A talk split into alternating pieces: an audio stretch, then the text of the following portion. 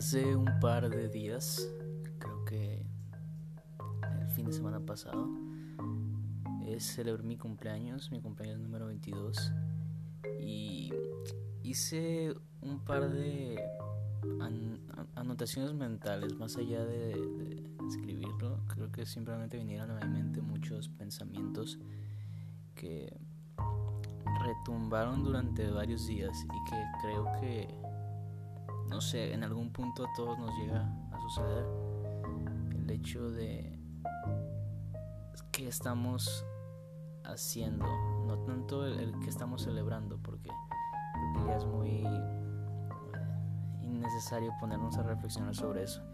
Simplemente el que siempre he sido una persona que me gusta mucho celebrar, celebrar todo.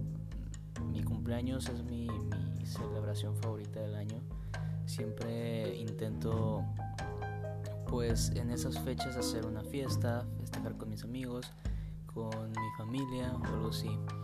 Entonces les platico así la pequeña anécdota que, tuve o que he tenido toda mi vida. Mi abuela cumple años dos días antes de mí. Entonces yo desde pequeño siempre, siempre cuando llegaba el cumpleaños de mi abuela, como que me llenaba de alegría porque yo sabía que ya venía mi cumpleaños también y que ya estaba prácticamente a la vuelta de la esquina. Y creo que mientras iba creciendo, sabes, como en ese afán de... ¿Cómo se puede decir? Como de desprenderte de, de lo que te une a tu familia, la maldita adolescencia y la maldita pubertad. Como que fui teniendo cierto no sé cómo llamarlo porque no es como resentimiento, pero mi abuela pues también es una persona que le gusta mucho las fiestas, siempre también se celebra, yo creo que de ahí lo saco. Pero al ser dos días de diferencia casi siempre ella se terminaba festejando el fin de semana que yo quería festejar. Y pues mi abuela es la mamá de mis tíos, pues es la principal, es la jerarca de, de toda esta familia, entonces ella era el centro de atención y siempre he sido alguien que, que le gusta ser el centro de atención en su cumpleaños, entonces eso de cierta manera me molestaba un poco cuando estaba en mis 13, 14, 15 años. Creo que ya cuando crecí un poquito más y tuve la libertad de hacer mi propia fiesta yo con mis amigos y ir a, lo de mi abuela y después irme como que empecé a, volver a sentir esa, esa, esa energía que tenía de niño porque fuera mi cumpleaños y me pegó de diferente manera. Siempre, siempre agradezco mucho el tener a mi abuela y tenerla, en este caso 80 años que celebró, y siempre agradezco que sea tan cercano su cumpleaños al mío porque me da cierta estabilidad y cierta seguridad sobre lo que, lo que se viene. Así lo veo yo. Pero más allá, después de toda esta historia, me puse a reflexionar mucho sobre los amigos. Los amigos y los cumpleaños. Soy una persona que no le gusta mucho ah, como felicitar a, a las personas por redes sociales. Si te ven tu cumpleaños te felicito y si no, no suelo hacerlo por redes sociales. No, no me da para eso, a menos que sea gente que vive fuera de este, de, este, de mi país o gente que no voy a ver pronto. No me gusta hacerlo, no, creo que es por ideas mías, no, no tiene algo en especial, pero no me gusta sentirme tan alejado de la gente estando tan cerca. Y creo que es una buena excusa para ver a las personas, como es tu cumpleaños, bueno, te felicito cuando te vea y ya hay como una un compromiso, que no es un compromiso como tal, pero lo asumo así. Entonces, creo que de cierta manera también espero eso cuando, cuando es mi cumpleaños, el no que la gente no lo haga solamente por compromiso. Y me pongo a pensar mucho en que fue mi cumpleaños, siempre mi fiesta.